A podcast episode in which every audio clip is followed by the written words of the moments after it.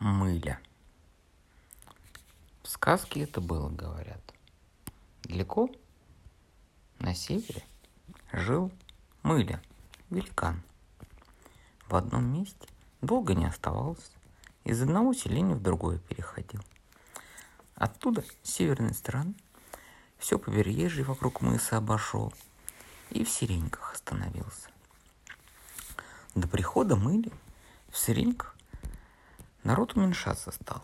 Множество землянок стало пустым, люди вымирали от голода и болезней. Как только пришел в сиреньки мыли, перестали вымирать люди. Морской зверь приблизился к берегу, и удача к охотникам пришла. Жители забыли о голоде. Даже у скалы Усикс с кромки льда добывали моржей, лохтаков, нерв, не уходя далеко в море.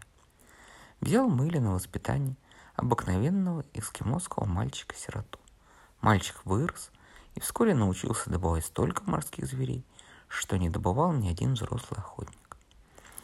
Среди жителей селения был злой шутник. Любил этот шутник что-нибудь плохое делать людям. Однажды он решил подшутить над воспитанником доброго великана Мыли. Мыли ничего не ел, кроме моржовой печенки, сам не ходил на берег, а обычно посылал за печенкой воспитанник, так как лед ломался под мылей, а у берега его ноги погружались в песок. Добыли как-то охотники много моржей и свежевали их на припое. Все, кто мог носить добычу в мясные ямы, пришли на припай. Мыли послал своего мальчика за печенкой к охотникам. За припаем из толстого льда – Около охотников начинался тонкий лед. Злой шутник увидел мальчика, пришедшего за печенкой, и крикнул «Мальчик, на печенку!» и бросил печенку на тонкий лед. Воспитанник Мэйли бросился за печенкой, лед под ним проломился, и, люд, и он стал тонуть. Люди хотели спасти его, но боялись провалиться, и мальчик утонул. Тогда злой шутник достал палкой печенку и велел одному юноше отнести ее мыль притащив, притащив печенку. Мальчик сказал, Мыля, вот печенка. Мыля вылез из землянки и увидел, что воспитанника нет. Ничего не сказал. Взял печенку и повесил над жириком. Из печенки в жирик стали вши падать. Увидев это, быстро стал одеваться в большой плащ из оленей радуги, затянул капюшон, завязал крепко, чтобы не подувал, и вышел из землянки. Выйдя, стал большими охапками снег в окружности сбегать, сгребать и носить в одну кучу. И вот целую гору снега насыпал. В это время много мужчин и женщин на льду находилось. Подошел Мыли к снежной горе и стал изо всех сил дуть на нее.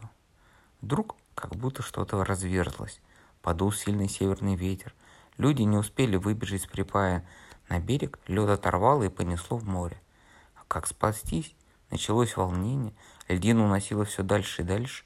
До самого лета не стихал ветер. Не вернулись унесенные льдины, а те, кто остались в сиреньках, жили без мяса и жира.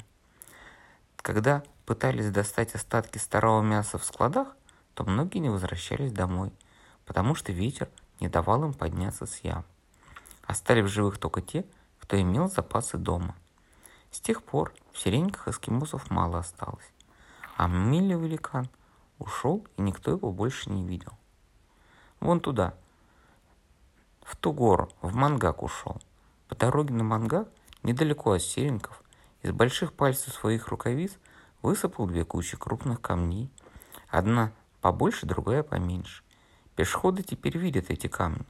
Там, где шел Миля по западную сторону, до сих пор видны следы. На этих следах величиной с Байдару – даже мох не растет. Говорят, Миля, уходя из Сиреньков, в верховьях реки переночевал. А куда ушел, никто не знает.